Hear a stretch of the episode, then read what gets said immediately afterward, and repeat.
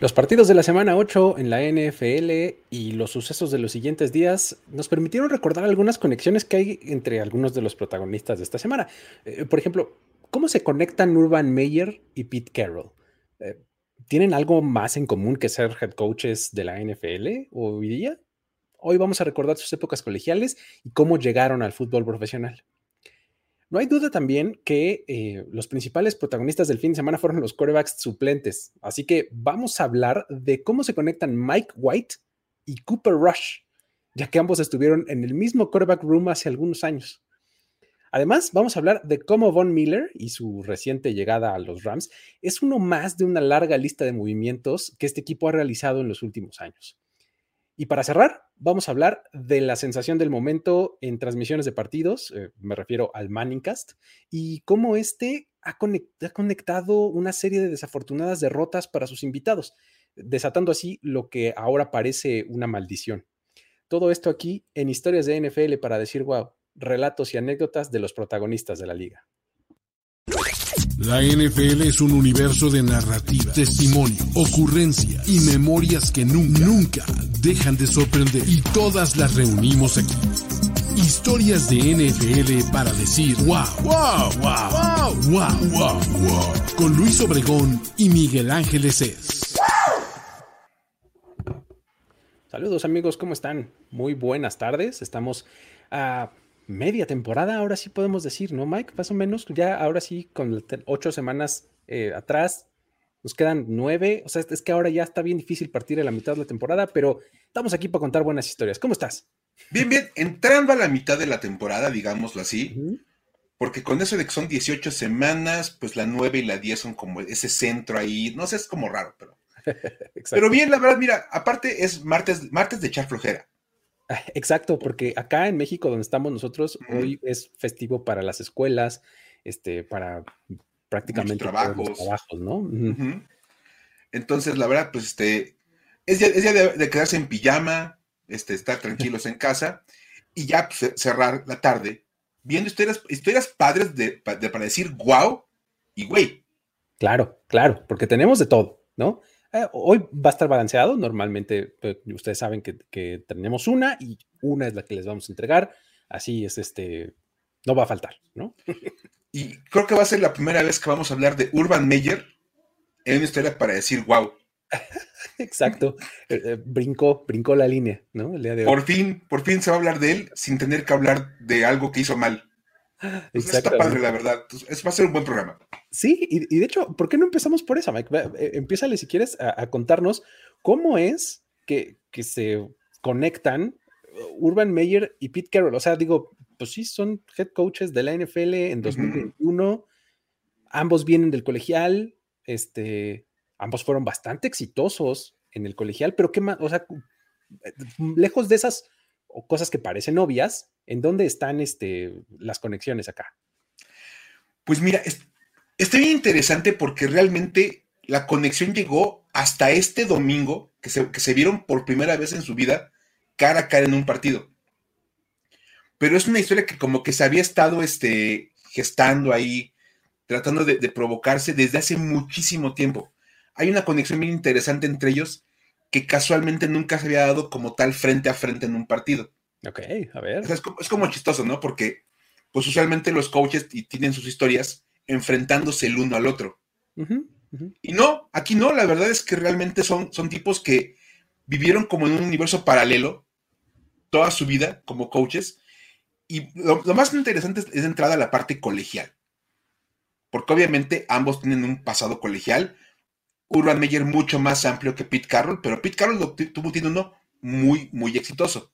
Exacto. De hecho, fíjate, Urban Meyer llega a, Utah, la universidad esa con la que gana fama, en 2003, que es más o menos la época en que se empieza a gestar esa racha tremenda que armó US, el USC de Pete Carroll de 34 victorias consecutivas. Ok, ok. Es un, es un mundo de triunfos en la NCAA. Sí, muchísimos. O sea, si tienes en cuenta que las temporadas son como de 12 partidos, más o menos. Más o menos. colegial, ¿no? Entonces, este, la verdad es que es una cosa bastante impresionante. Esa racha, de hecho, es la que también catapulta a Pete Carroll como a la estratosfera de los coaches colegiales. y lo pone en la mira del NFL. Como de, Otra vez, ¿no? Sí, como de, Porque de ahí venía, ¿no? él había salido muy mal parado de su primera estancia en la NFL, como que lo vuelve a poner, este, entonces, pues mira, ahí está este, ese asunto. Y curiosamente, de 2001 a 2009, cuando uno contempla esa década, Pete Carroll tiene marca eh, como colegial de 97-17. Wow. O sea, es. Está tremendo. Impresionante. Seguido de Urban Meyer con 96-18. Ah, un partido menos. una, derrota más nada más que, Pete Carroll. Casualmente nunca se enfrentaron. Cuando, ellos estaban ahí, como que sus eh, programas no, se encontraban en partidos. No es tan fácil que esas cosas pasen. Porque Utah difícilmente se enfrenta a USC, por ejemplo o Florida también, para que viera USC era como muy complicado. Y los estaciones como que nunca cuadraban. Y todo se hace todavía más difícil porque en el 2010 Pete Carroll le inmigra al NFL para tomar el puesto de head coach de los Seattle Seahawks. Meyer se, pasa a Ohio State y ahí comienza una etapa nueva otra vez de dominio. Otra vez. Y sigue estableciéndose como, como para muchos el mejor, el mejor head coach colegial de esta generación por lo que hace desde Utah, Florida y toda la, onda con los Buckeyes. Dicen que cuando Urban Meyer empezaba en, Utah, él dice que él tomaba notas de todo lo que Pete Carroll hacía en USC. Era como su rol a seguir. Su modelo, su ejemplo a seguir ahí en la NCAA era Pete Carroll. Y casualmente declaró esta semana que ahora que llegó a la NFL, su modelo a seguir para tratar de armar un equipo de NFL es Pete Carroll. Ok, ok. O sea, bueno, o sea, que, tenga ese modelo no quiere decir que lo va a poder replicar. Sí, pues sí. Seamos sinceros. Tanto que hay, total que en el proceso de, de, armar su equipo, Urban Meyer firmó a 11 personas con algún tipo de conexión con los Seattle Seahawks lo cual es un número bastante interesante de personas. Bueno, ajá. Y hasta este momento, nueve de ellos siguen en el equipo. O sea, todavía tiene nueve personas con conexión con los Seahawks, lo cual es el partido entre Jacksonville y Seattle, un, juego casi casi como de reencuentro para muchas personas de los Jaguars. Claro, sí, sí, sí. Y que seguramente pasó como de ser percibido entre la gente pues, que ve el partido, porque son rivales que rara vez se encuentran. Entonces, pues por ejemplo, ¿quiénes están en ese, equipo de, Urban Meyer?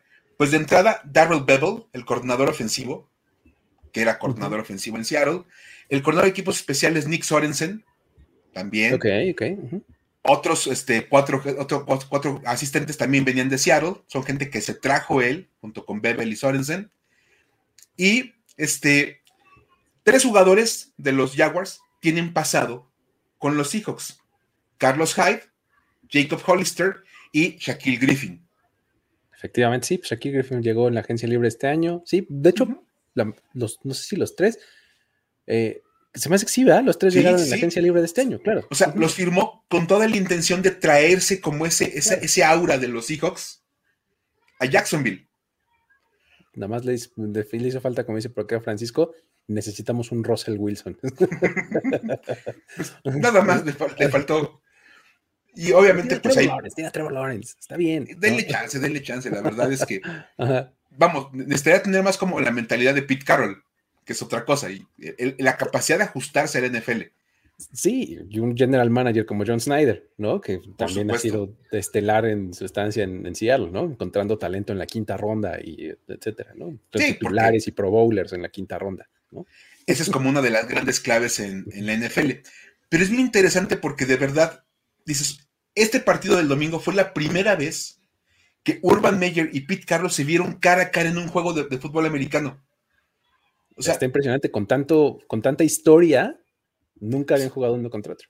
nunca, nunca, es más, ni como coordinadores. Por ahí había como un, hay un juego en el que creo que estaba entrando Pete Carroll a, tomar control del equipo y, Meyer venía saliendo del, staff de, Notre Dame, una cosa así. Era, era, un asunto como de casi, casi por días que no, se encontraron. Órale. Pero nunca se habían enfrentado entre ellos. Y mucha gente decía, es que es un duelo de coaches colegiales. Sí, pero es un duelo de coaches que nunca se habían visto a las caras. Y es bien interesante porque además de todo, pues, eh, para Meyer, Pete Carroll ha sido básicamente como su modelo a seguir. Desde el colegial y ahora el NFL, pues con resultados muy distintos. Lo del NFL con la NFL, pero bien interesante la verdad ese asunto de, esa conexión tan rara entre Pete Carroll y Urban Meyer. Está muy bueno, porque además, justo, o sea, si, piensas en, épocas, eh, hace pues, como 20 años, más o menos, un poquito menos de 20 años, justamente era cuando tenían como sus mejores años, ¿no? Ambos en, el colegial, ¿no? Como ya lo hemos hablado varias veces de Urban Meyer, este, en alguna ocasión ya contaremos esa, de esa historia de USC, este, más o menos le hemos tocado en diferentes puntos tangenciales ahí, este, de cómo fueron de dominantes esos Trojans, pero más o menos en esa época los dos eran bien buenos, un poco sucedió uno de al otro, ¿no? O sea, Pete Carroll dejó ese, ese, como ese modelo así del super head coach en colegial, y ahí fue cuando lo tomó Urban Meyer, ¿no? O sea, se hizo exitosísimo por donde se paraba. Sí, sí, sí, son de esos, de esos coaches que de verdad han dejado como esta, esta nueva generación de super coach, como bien dices, y que ahora, por ejemplo, pues es este Nick Saban, el que tiene ese título. Exacto, ándale, exacto. O sea, lo que ustedes ven con Nick Saban, como de, ese, de ese coach que está por encima de todo en, su, equipo, y que es básicamente el dios del pueblo en, allá en, Alabama, eso era Urban Meyer, primero en Florida y luego en, Ohio, State. Y es lo que Pete Carroll llegó a hacer en su momento en, en USC. Dicen, aparte manejaba a lo más cercano que había un equipo profesional en Los Ángeles en aquella época. Ese es un puntazo también. En ese momento no había NFL en, Los Ángeles, entonces los Trojans lo eran todo, ¿no? Er, eran casi, casi equipo profesional de fútbol americano y aparte eran un equipazo.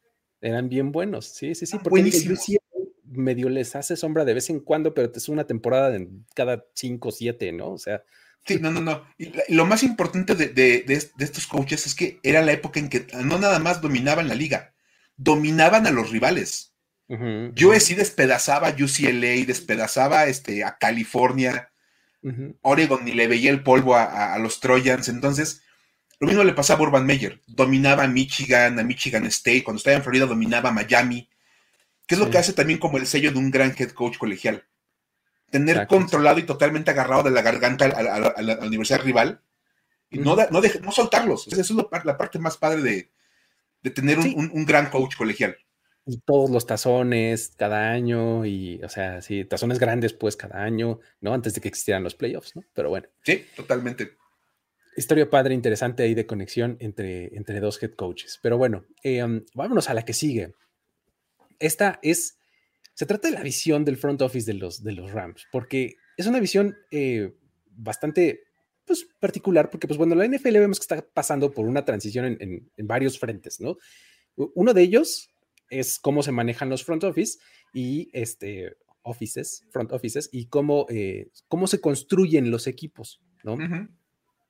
La aproximación está de cómo de construir vía draft, desarrollar el talento en casa y demás, un poco está eh, siendo cuestionada por algunos. No es que haya salido por la ventana, ni mucho menos, ni que eso ya no se haga, pero sí hay algunos que están tomando unas aproximaciones, mm, distintas. Y, pues hoy cada vez es más frecuente que veamos que los equipos van por el jugador que realmente quieren. Eso implica moverse en el draft, eh, contratar en agencia libre, eh, hacer intercambios, lo que sea, pero vas por un jugador no por una posibilidad, ¿no? O sea, aquí como que la aproximación es, lo que quiero es un jugador. No quiero que me des posibilidades, ¿no? O sea, ya, ya no es, este, necesito muchos picks en el draft, no, no, no, es, quiero a fulano de tal porque yo sé que él puede entregarme lo que yo necesito, ¿no? Totalmente.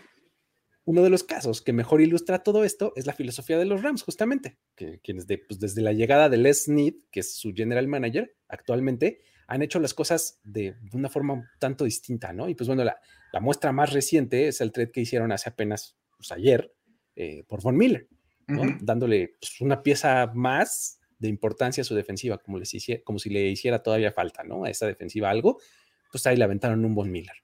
Pero bueno, hay que echar un poquito el reloj para atrás, porque la carrera de Smith empieza a nivel colegial en Auburn primero, y luego en el 95 eh, cuando surgen los Jaguars, lo contratan a él como scout. Y ahí pasa un par de años en ese puesto como scout y en el 97 se va a los Falcons. Esa es la estancia más importante que determina un poco la mentalidad del Smith, porque del 2000, eh, eh, perdón, del, 97 eh, al 2009 tiene el mismo puesto de, scout, pero aprende mucho de, este, de Thomas Dimitrov, Y lo hace director de, de, como se, de player personnel, o sea, como de toda la, digamos que todos los scouts le reportan a él. Ok. Entonces, en los últimos años está eh, con ese puesto ya de, director de, player personnel y en 2011 es su último año ahí en, en, Atlanta, pero es justamente en el año en el que los Falcons hacen este brinco desde los 20 hasta el top 10 para tomar a Julio Jones. Claro. ¿no? Entonces, ya con esta filosofía que, estamos diciendo, ¿no? Que es, necesito a un jugador. Soy los Falcons y voy a ir por el receptor que quiero. O sea, no me voy a esperar a ver que me cae en el 20 y tantos en donde estoy. No, no, no. Quiero, necesito un, un, receptor y no el receptor que me caiga. Necesito a Julio Jones. Entonces me voy a mover desde donde estoy hasta arriba para conseguirlo hipotecando ahí este, el futuro y dando picks y lo demás, pero voy a tener al jugador que quiero. Ese es el último año de Les Need en los Falcons. De ahí, en 2012, se va a los entonces St. Louis Rams, ¿no? En 2012. Y ahí comienza una interesantísima eh, lista de movimientos, que bueno, eh, en ese mismo año, para empezar, o sea, ahí este, vamos a ver como un pequeño cambio, porque fíjate, al inicio, en ese primer año, ellos estaban en el pick 2 general en 2012, pero en ese momento es cuando los Redskins, en ese momento, quieren subir para tomar a Robert Griffin y les dan un contenedor lleno de picks.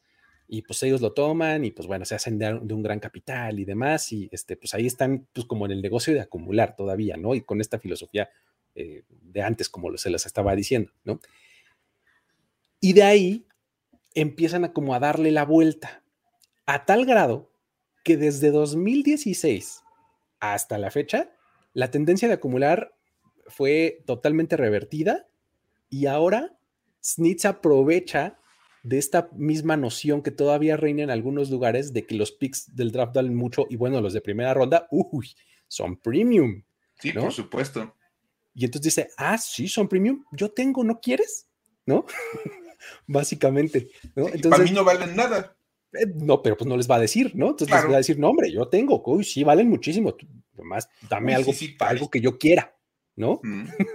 Entonces, este, él solamente usa los picks de primera ronda cuando realmente está convencido de que va a tomar un jugador que haga diferencia o en el mejor de los casos, ¿no? Porque bueno, o sea, vamos, vamos a hacer un pequeño recuento del 2016 a la fecha para que nos demos cuenta de esto. Fíjate, en 2016 suben desde la posición 15, que es donde estaban, hasta la posición 1 global para tomar a Jared Goff.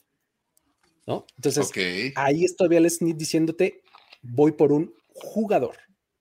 ¿No? O sea, quiero a Jared Goff porque creo que es el mejor coreback de esta generación y este, voy a hacer lo que haga falta para tomarlo.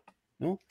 Ahí los Titans estaban en la primera posición y le entregan ahí en, ese momento su primera selección, dos de tercera de ese año y una, y una primera y una tercera del, año siguiente, 2017, ¿no? Ellos obtuvieron el primer pick global y una de cuarta y una sexta de ese mismo año, ¿no? Pero pues bueno, ahí ya como que moviéndose, todavía como con esta, un poco, eh, todavía valorando el pick de primera ronda, pero yendo por el jugador, es un poquito una mezcla, ¿no? De, de las dos filosofías. Y luego, de ahí viene ya el cambio completo, porque en 2018 obtienen a Brandon Cooks vía trade y le entregan a los Pats su selección de primera ronda y una de sexta en 2018.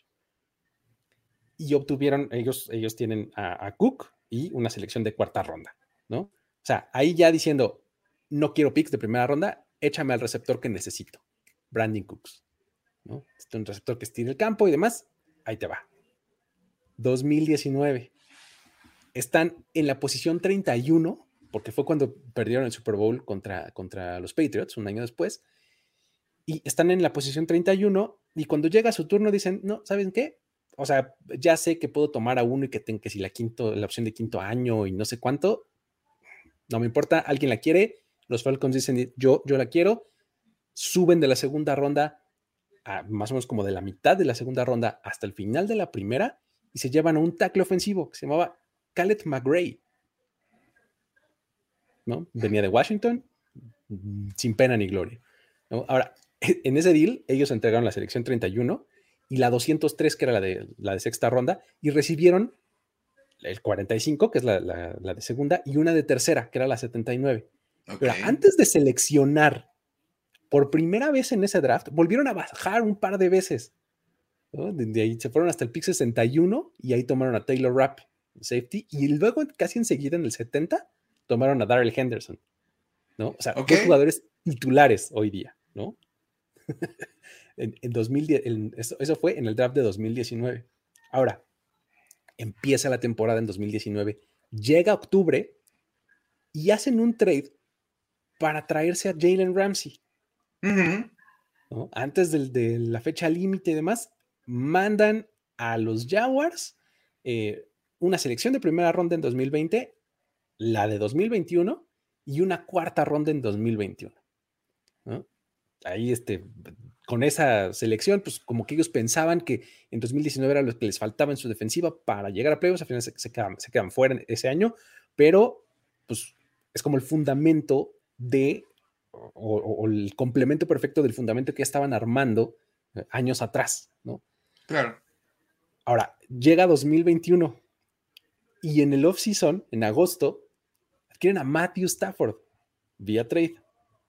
Aquí los Rams entregan a Jared Goff, selección de tercera ronda en 2021 y las selecciones de primera en 22 y 23, en 2022 y 23. Todo para hacerse del coreback que Sean McVay necesitaba, porque hay que recordar que Jared Goff, pues es, o sea, lo, seleccionó, sí, Les Need, pero todavía con Jeff Fisher como, como head coach, ¿no? Entonces, ahí Sean McVay decía, necesito un quarterback diferente, necesito algo, alguien que, pueda eh, destapar el potencial que tiene esta ofensiva y Matthew Stafford puede ser esa persona y venga, se van por él, ¿no? Este trade además implicó comerse 22 millones de dinero muerto, que, implicaba ahí el contrato de Jared Goff, que pues, lo acababan de renovar hacía un par de off-seasons, ¿no? Entonces, esta fila de, de trades pues ya notas la tendencia, ¿no? Y luego todavía viene lo de Von Miller apenas hace un, día, ¿no? Entonces, es, como ya el, modus operandi, ¿no? De, este front office. O sea, en resumen, las elecciones de 2016 a la fecha han sido 2016, Jared Goff, subieron. 2017 no tuvieron porque fue para subir por Jared Goff. O sea, puedes decir 2016 y 2017, Jared Goff. Jared Goff. ¿No? 2018, se la dieron a los Pats por Brandon Cooks. O sea, su selección de primera ronda fue Brandon Cooks.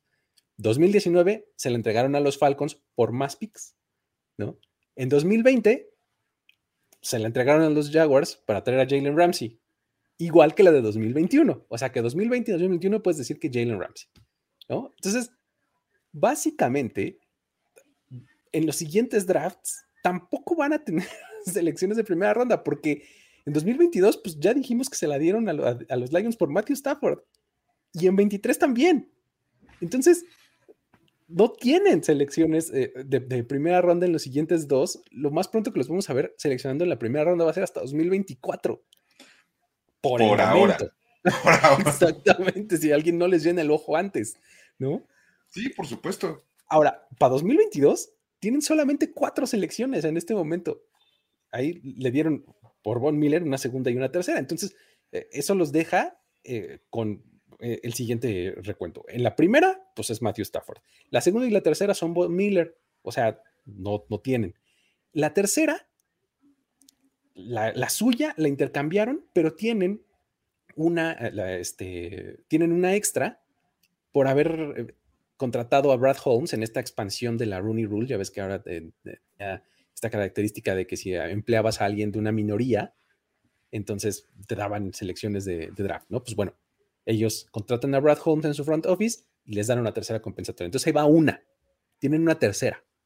Ok. Luego, en cuarta, no, porque Brandon Cooks. Todavía siguen pagando eso. Luego, su quinta ronda la tienen, pues ahí van dos.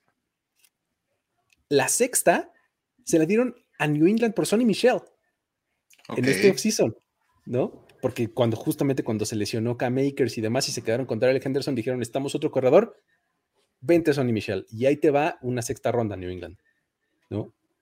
Tienen su séptima ronda, ahí van tres.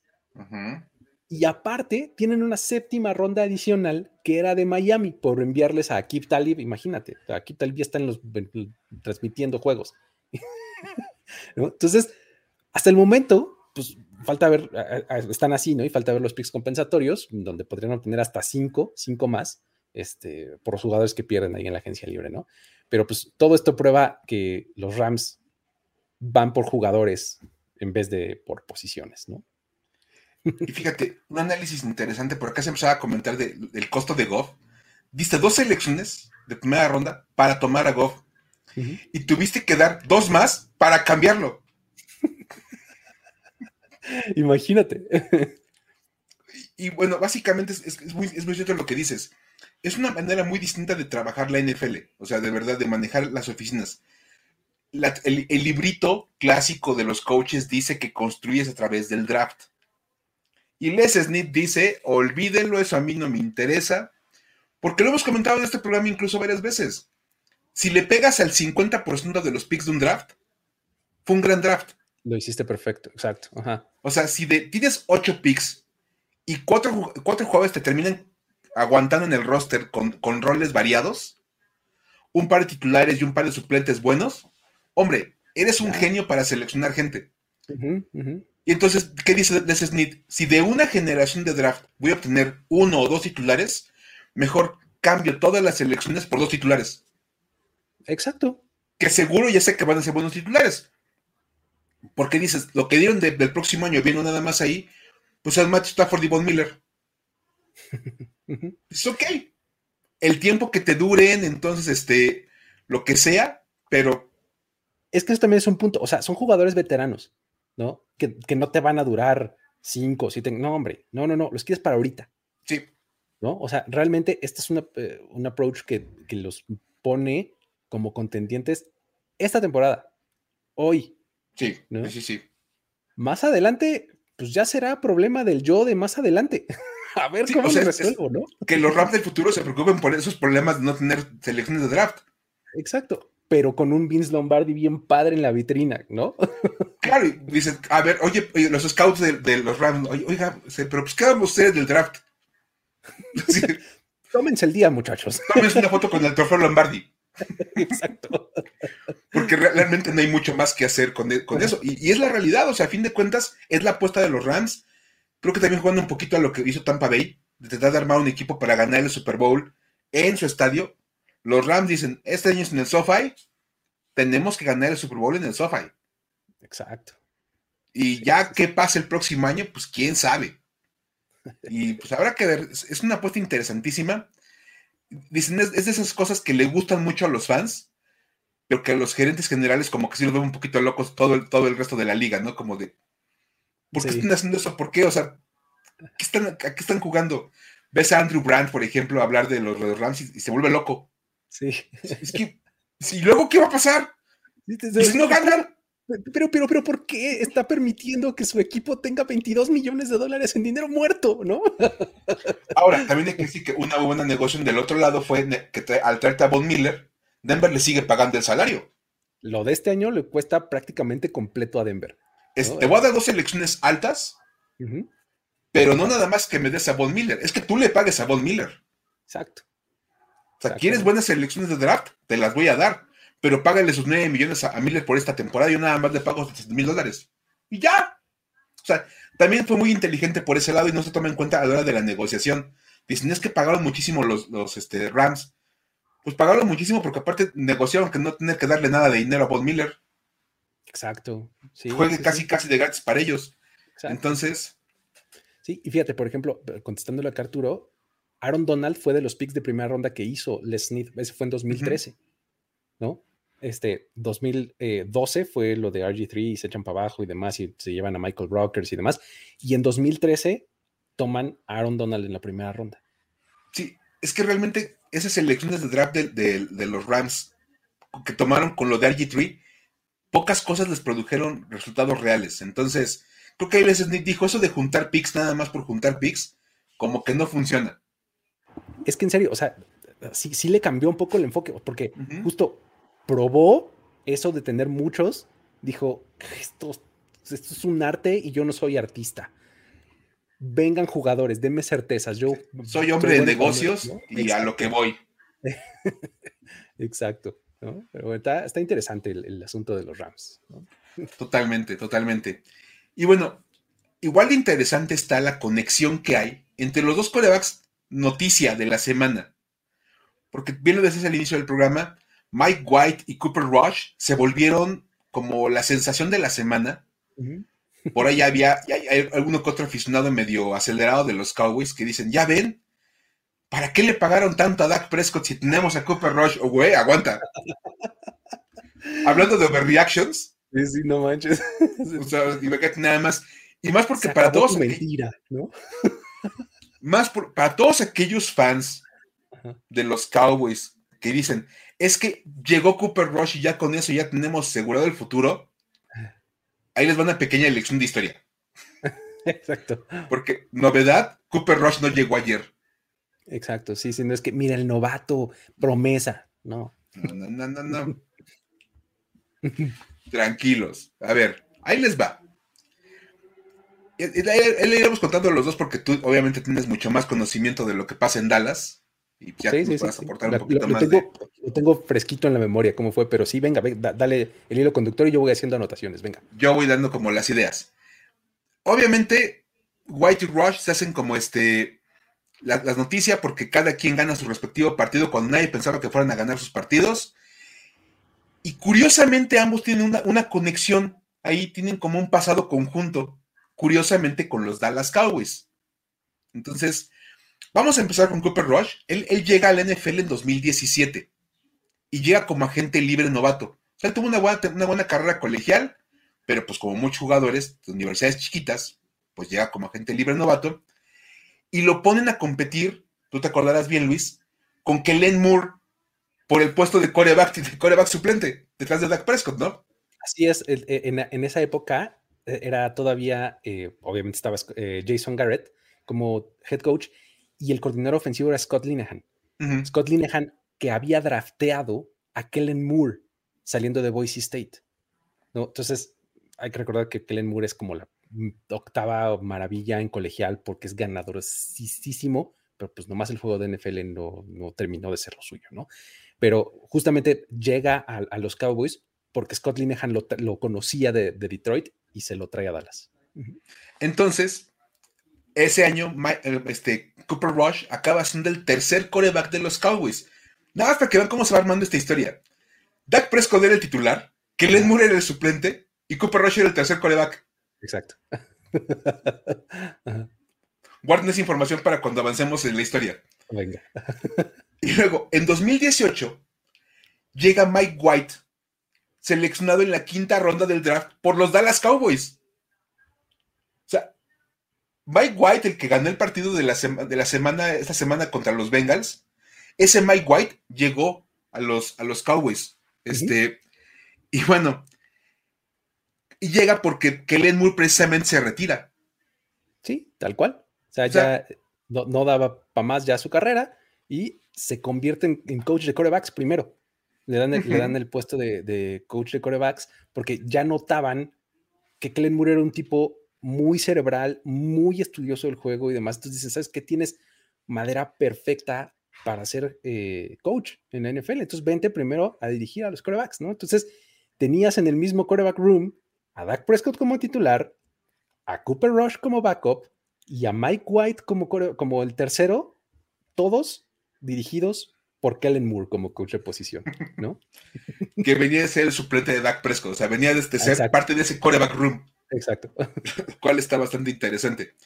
Total que bueno, para así acaban siendo los tres corebacks. En 2019 Dallas da de baja a Mike White y lo pasan al y, pasa al practice squad de los Jets.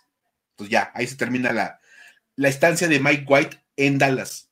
Pero él conoce a Cooper Rush, a Kellen Moore y a Dak Prescott y era parte de ese, de ese grupo de corebacks. Y entonces, pues, él se pasa a los Jets. Rush se queda como el suplente de Dak Prescott y pues nada más tuvo dos partidos, lo metían nada más como para cerrar los juegos y le tenía que dar el balón a los corredores. Y listo. Ya, ni, pases lanzó. En 2020, Mike White se queda con los Jets, pero bueno, fue una estancia en la cual lo, subían al roster principal, lo daban de baja, lo firmaban al practice squad, lo daban de baja, lo volvían a firmar tres días después. En la temporada lo dieron de baja y lo recontrataron seis veces. ok. La pobre cuate era como de se quedaba en su cuarto de hotel, como de bueno, a ver, a ver a qué van a volverlo a contratar. Exacto, sí. Pues, ni para qué andar este buscando ahí el trabajo de otro lado.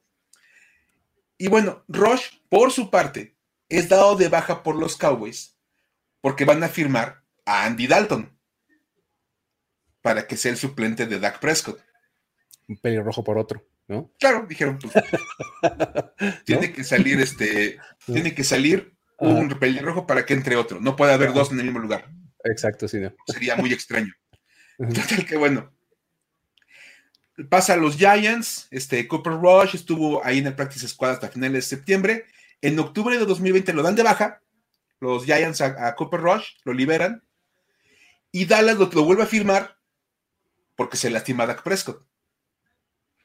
Y estaba en profundidad. Entonces, dicen, pues alguien que conoce al equipo. Y Andy Dalton asume la titularidad de los Cowboys Creo que nadie se quiere acordar de eso. Pero ahí está. En este año, ahora sí que ya llegando al 2021, pues obviamente se lesiona a Zach Wilson jugando contra los Patriots, entra Mike White, porque es, el suplente de los Jets. Lo hace bien, la verdad es que hace, hace como algo bastante decente en un partido que estaba por demás perdido. Y lo acaban nombrando el titular para el juego de esta semana contra los Bengals y ¡pum! Su primer juego como titular en su vida y lanza 405 yardas con tres pases de touchdown y dos intercepciones. O sea, ¿en qué momento de la vida pasa eso? Bueno, Mike White se vuelve el primer coreback de los Jets en lanzar para cuatro, días en un partido desde Vinny Testaverde en el 2000. 21 años tiene que pasar. o sea, Vinny Testaverde y luego Mike White y es el primer jugador que lanza 400 yardas en su primer partido como titular desde que lo hiciera Cam Newton en su, partido de abridor. Es una historia increíble, obviamente pues, revienta. Y curiosamente, ese mismo día, nada más que horas después, Cooper Rush tiene que hacer su primer juego como titular porque estaba lesionado Dak Prescott. Nadie sabía que iba a ser el titular, o al menos nadie sabía fuera de los Dallas Cowboys. Porque en Dallas era el secreto mejor guardado de la, semana que iba a pasar con Dak. Y tú, se lo sabes bien, ¿no? Porque aparte nadie sabía nada. Sí, no, de hecho, el, asunto es que eh, era, leías reportes que decían, por un lado, hombre, Dak Prescott está bien, no tiene ni mayor problema. Además, él está abogando por, por jugar, ¿no? Entonces, no pasa nada, ustedes tranquilos, ahí viene Dak. Y, del otro lado hace un reporte, los dos de fuentes muy creíbles, que decían, sería una sorpresa que Dak Prescott fuera el titular por la noche. o sea, no hay nada intermedio. no, era o es dudosísimo o no, hombre, no pasa nada, ¿no? Y, realmente, sobre la hora límite que pone la NFL para declarar activos e inactivos, es que pues, nos enteramos de que Dak Prescott no iba a jugar, ¿no? y pues ya Así es como nos damos cuenta también que Cooper Rush iba a ser el titular y pues bueno, acaba teniendo un juego decente. O sea, no, no es un juego Mike White de 400 yardas, pero es un juego en el que lanza 40 pases y lanza para más de 300. Y, básicamente lo que, lo que Minnesota hizo fue, a ver, eres el backup, te voy a aventar la responsabilidad y te voy a poner a lanzar y te voy a poner este, eh, todos los zooms en la caja y todo, a ver, gáname pasando. Y Prescott dijo, va. Digo, este, Rush dijo, va. con un playbook limitado, pases automáticos, sencillos y demás, pero ejecutó sin broncas, ¿no? Y, curiosamente también el pase de este el pase de anotación con el que le ganan a los, a los Vikings se lo lanza a Mari Cooper. Y estadística, ese dato me encanta porque es la primera vez en la historia que el primer nombre del coreback es un match eh, exacto del apellido del receptor que hace un touchdown. O sea, Cooper, Rush le manda un pase a Mari Cooper y se escriben exactamente igual el nombre y el apellido de los jugadores. y dicen, es la primera vez que pasa y le pasa a los Cowboys. Curiosamente, hay una historia en la cual el apellido del coreback es idéntico al nombre del receptor y es Andy Dalton para Dalton Schultz. Dalton Schultz, exacto. En el partido contra los Vikings del, año, pasado. exacto. Entonces, este año fue de Cooper para Cooper y el año pasado fue de Dalton para Dalton. Y se lo hacen siempre a los Vikings. el chiste es que el Hail Mary y todas esas cosas es contra los Vikings, ¿no? Nada, nada, todo le tiene que pasar a los Vikings. Pero bueno, ahí, ahí, ahí queda. O sea, está, interesante esa historia, la verdad. Porque otra vez, mucho, se ha hablado de estos dos corebacks en estos días y que, que bárbaros, que qué buen partido. Son quads que han tenido que esperar pacientemente por su oportunidad. Han estado ahí aguantando, aguantando, aguantando. Y de repente todo el mundo lo saca así como de este no, hombre, ya son el futuro de sus respectivos equipos. Es lo que te iba a decir. Eh, de repente nos tropezamos con nuestras propias piernas para este, decir que ya son el futuro o que ya contrátenlos en el equipo A, B o C porque son la respuesta que estás esperando. Pues hay que ser pacientes, muy pacientes. Han estado en ese, tan enterrados en el depth chart por alguna razón, ¿no? O sea, los Jets acabaron drafteando a Zach Wilson por una razón. ¿no? Trayendo a Joe Flaco por algo, ¿no? O sea, no necesariamente creo que le tengan tantísima confianza a Mike White, ¿no? Ahorita, por supuesto, pueden darle la confianza por estar la mano caliente, ¿no? Pero a ver cuánto dura, ¿no? no, y en cuanto Zach Wilson esté bien, va a regresar a la titularidad y Mike White va a tener que sentarse. Exacto. Porque es, es parte de este, es, parte de esa historia. Y mira, este, es lo que dice Joel, los Cowboys son la pesadilla de los Vikings, hasta cuando les robaron múltiples picks por un, por un running back. También protagonizaron el, el este, el, trade de Herschel Walker. El trade de Herschel Walker, exactamente. Mira, ven este programa y que están atentos a todas las historias que les contamos. Muy bien, muy exacto. Todo eso que les contamos ha sido retratado en diferentes momentos en este programa. Todo se va conectando en este, en este multiverso que tenemos acá de historias. Este, y ahora, hablando de conexiones medio raras y de repente cuando uno va buscándole como un poquito más a las cosas, Luis, ¿por qué no nos platicas de la nueva maldición de la NFL? Bueno, ya sabemos que existe la maldición de Madden y no sé cuánto, ¿no? Y, la de la cabra, ah, no, la de la cabra no es de la NFL, ¿no? no, perdón. Este, y además ya se acabó también esa. Este, pero bueno, el chiste es que ahora ya está como de moda esta del, del, del, del Manningcast, porque pues resulta que, digo, estamos súper atentos a este tipo de cosas porque pues no tenemos nada mejor que hacer a veces y, este, y estamos buscándole tres pies al gato y viendo cuáles son las coincidencias y las conexiones ahí más extrañas que podemos este, encontrar. Y pues ahora resulta que se encontró esta, que significa que cuando eres invitado al Manning Cast siendo jugador activo, a la semana siguiente pierdes. Básicamente, ¿no? O sea, básicamente digo, para que los que no tienen tanto contexto, Manningcast es este, como esta nueva forma de ver el Monday Night Football en la que están Peyton e Eli Manning ahí platicando básicamente este, de cualquier cosa, eh, sí, viendo el juego y de repente hacen unos aportes súper insightful, súper, súper interesantes, pero es más una plática como si estuviera sentado en la sala con unos cuates, ¿no? Mientras ves el juego, ¿no? Entonces, esta producción la hacen entre ESPN y Omaha Productions, que es, eh, Omaha Productions es esta compañía que, que, es de Peyton Manning, ¿no? Que es la que hace Peyton's Places, ahora hace Eli's Places, y pues bueno, tienen este, un acuerdo ahí para transmitir 10 partidos de esta temporada en Monday Night y además tienen un contrato multianual, o sea, 21, eh, 22 y 23 van a tener un, acuerdo similar para los Monday Nights, ¿no? Entonces, en cada programa tienen cuatro invitados, ¿no? Y estos invitados van para todos lados, ¿no? Desde una celebridad hasta un deportista de otra disciplina, LeBron James y estuvo, han estado este, basquetbolistas de la, WNBA, este, etcétera. Pues ver este, de todo. Charles Barkley estuvo, por ejemplo, también. Jugadores del Salón de la Fama, o sea, han tenido este, leyendas ahí. Michael Irving estuvo anoche, por ejemplo. Este, o tienen a los jugadores en activo, ¿no? Y ahí es donde se pone interesante. ¿Por qué no nos ayudas con el recuento? Va. Es bien chistoso porque han tenido varios jugadores invitados y son jugadores bastante interesantes, o sea, nombres, nombres grandes. No, no invitan al, ala cerrada suplente de. No, no, no, no. En la semana 1 estuvo Travis Kelsey y luego estuvo Russell Wilson. O sea, en el mismo programa. Ya sabes, haciendo como el, el, enlace desde su casa y toda la onda. Pero ahí estuvieron ellos dos en la semana 1 y ambos perdieron en la semana 2. Tanto los Chiefs como los Seahawks perdieron en la segunda semana. Ajá. Y es, muy curioso porque aparte fue doble.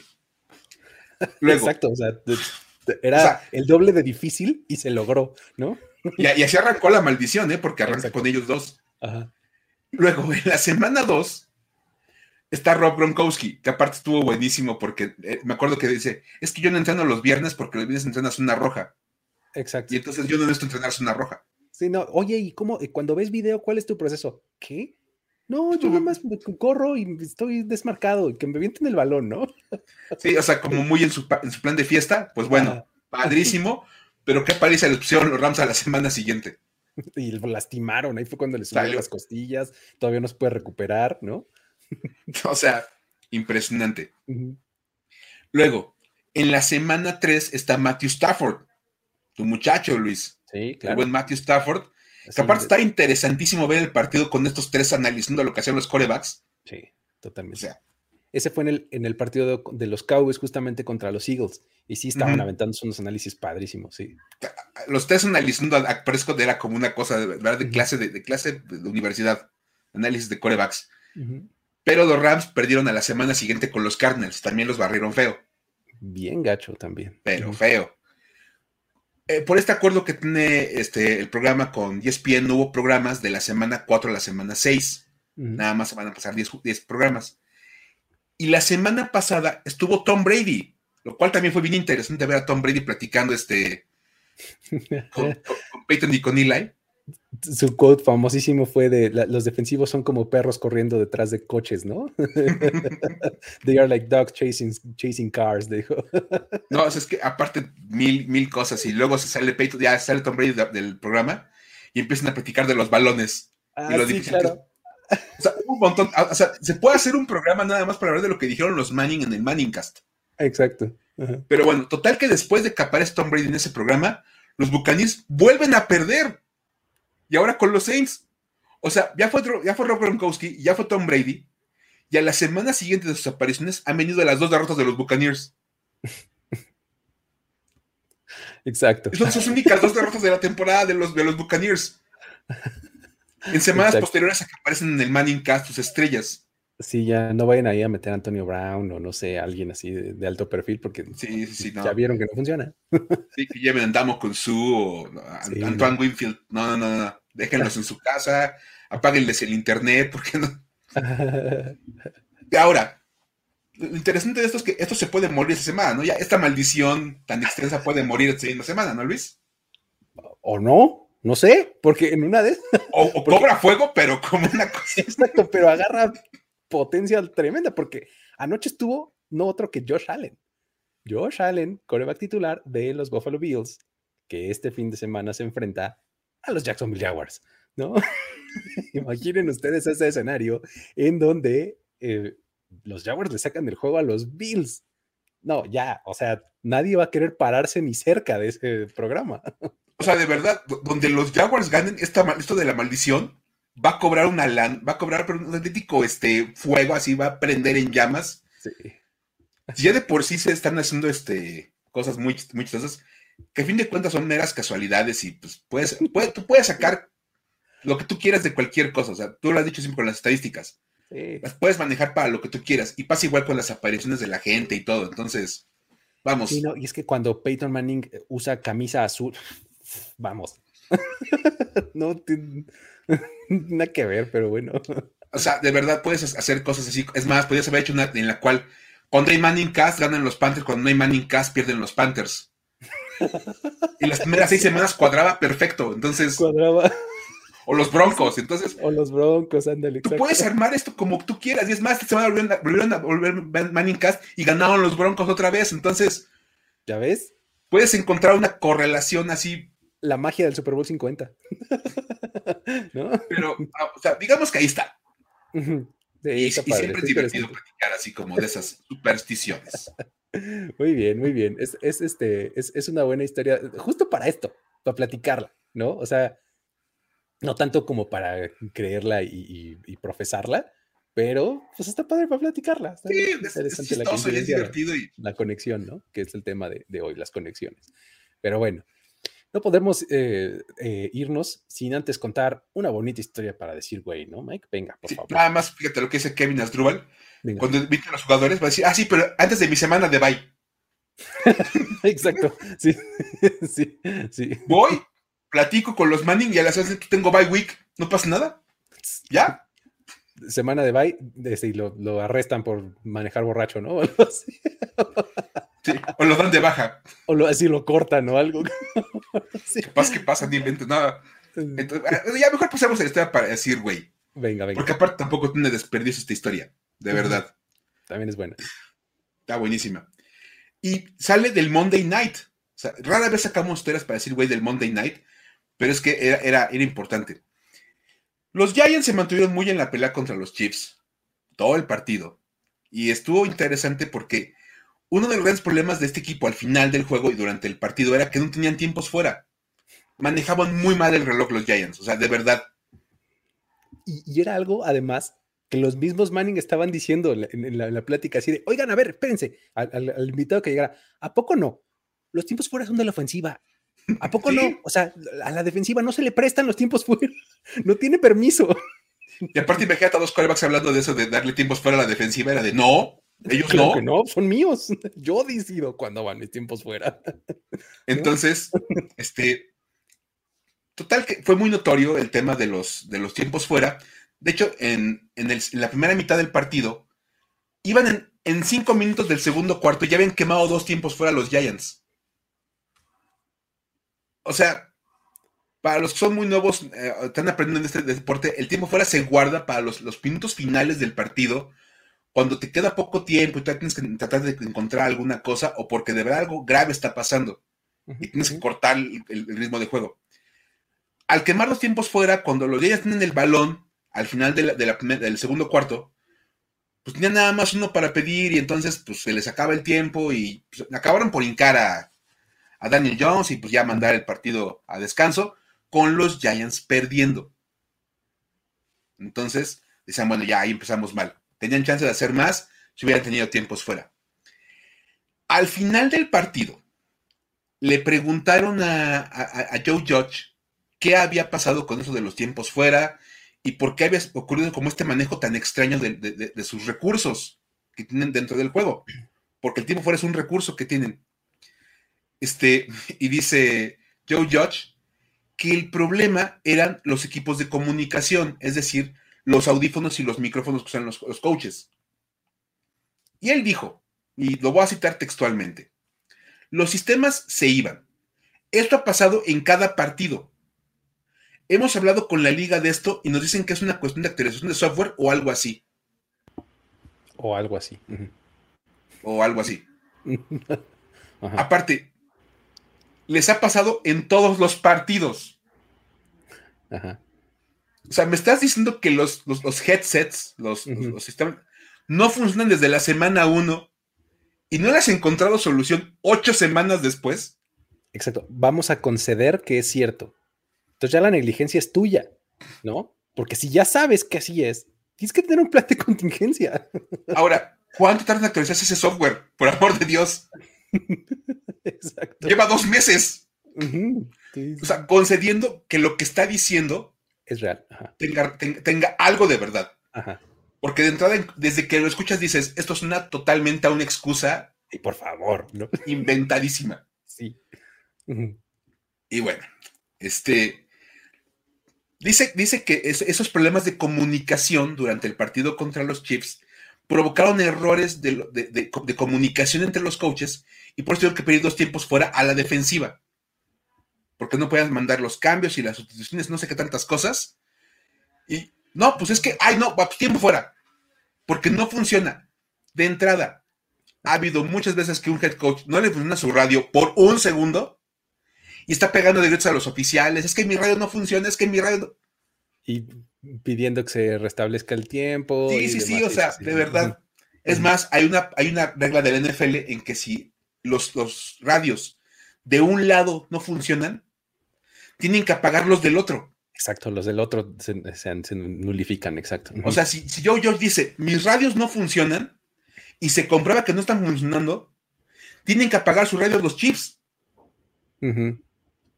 Que no lo hagas es ponerte tú solo en desventaja. Claro.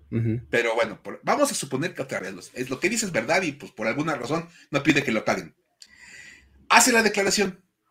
Y un periódico en Nueva York, el periodista dice, oye, yo ya leí algo sobre los, los temas de comunicación de la NFL.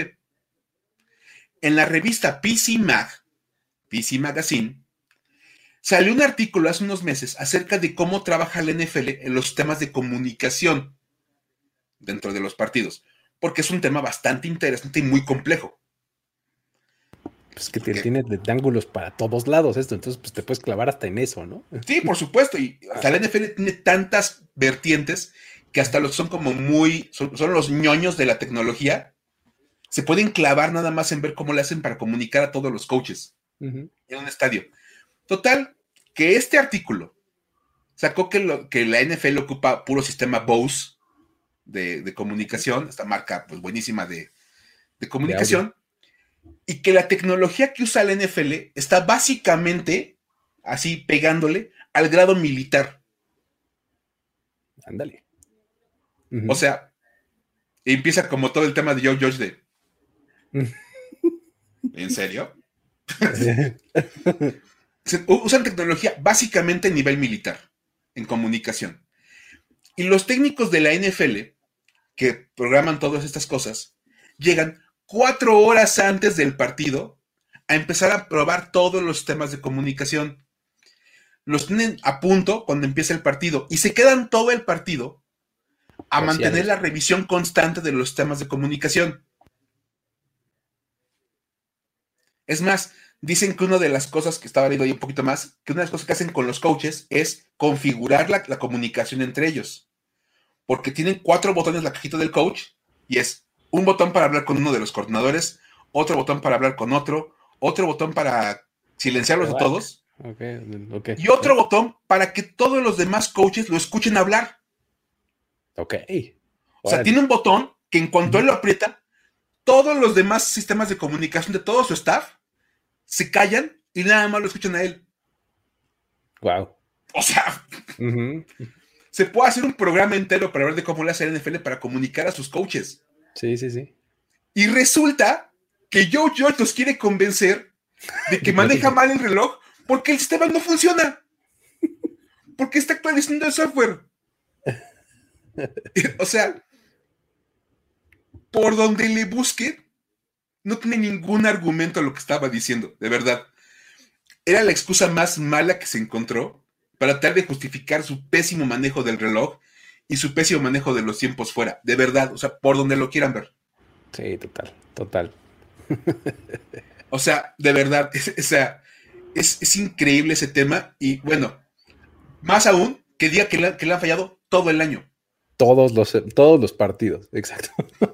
o sea, los coaches son maniáticos ese tipo de cosas. Sí, no manches, son súper micromanagers y este, atención al detalle. todos menos Urban Meyer.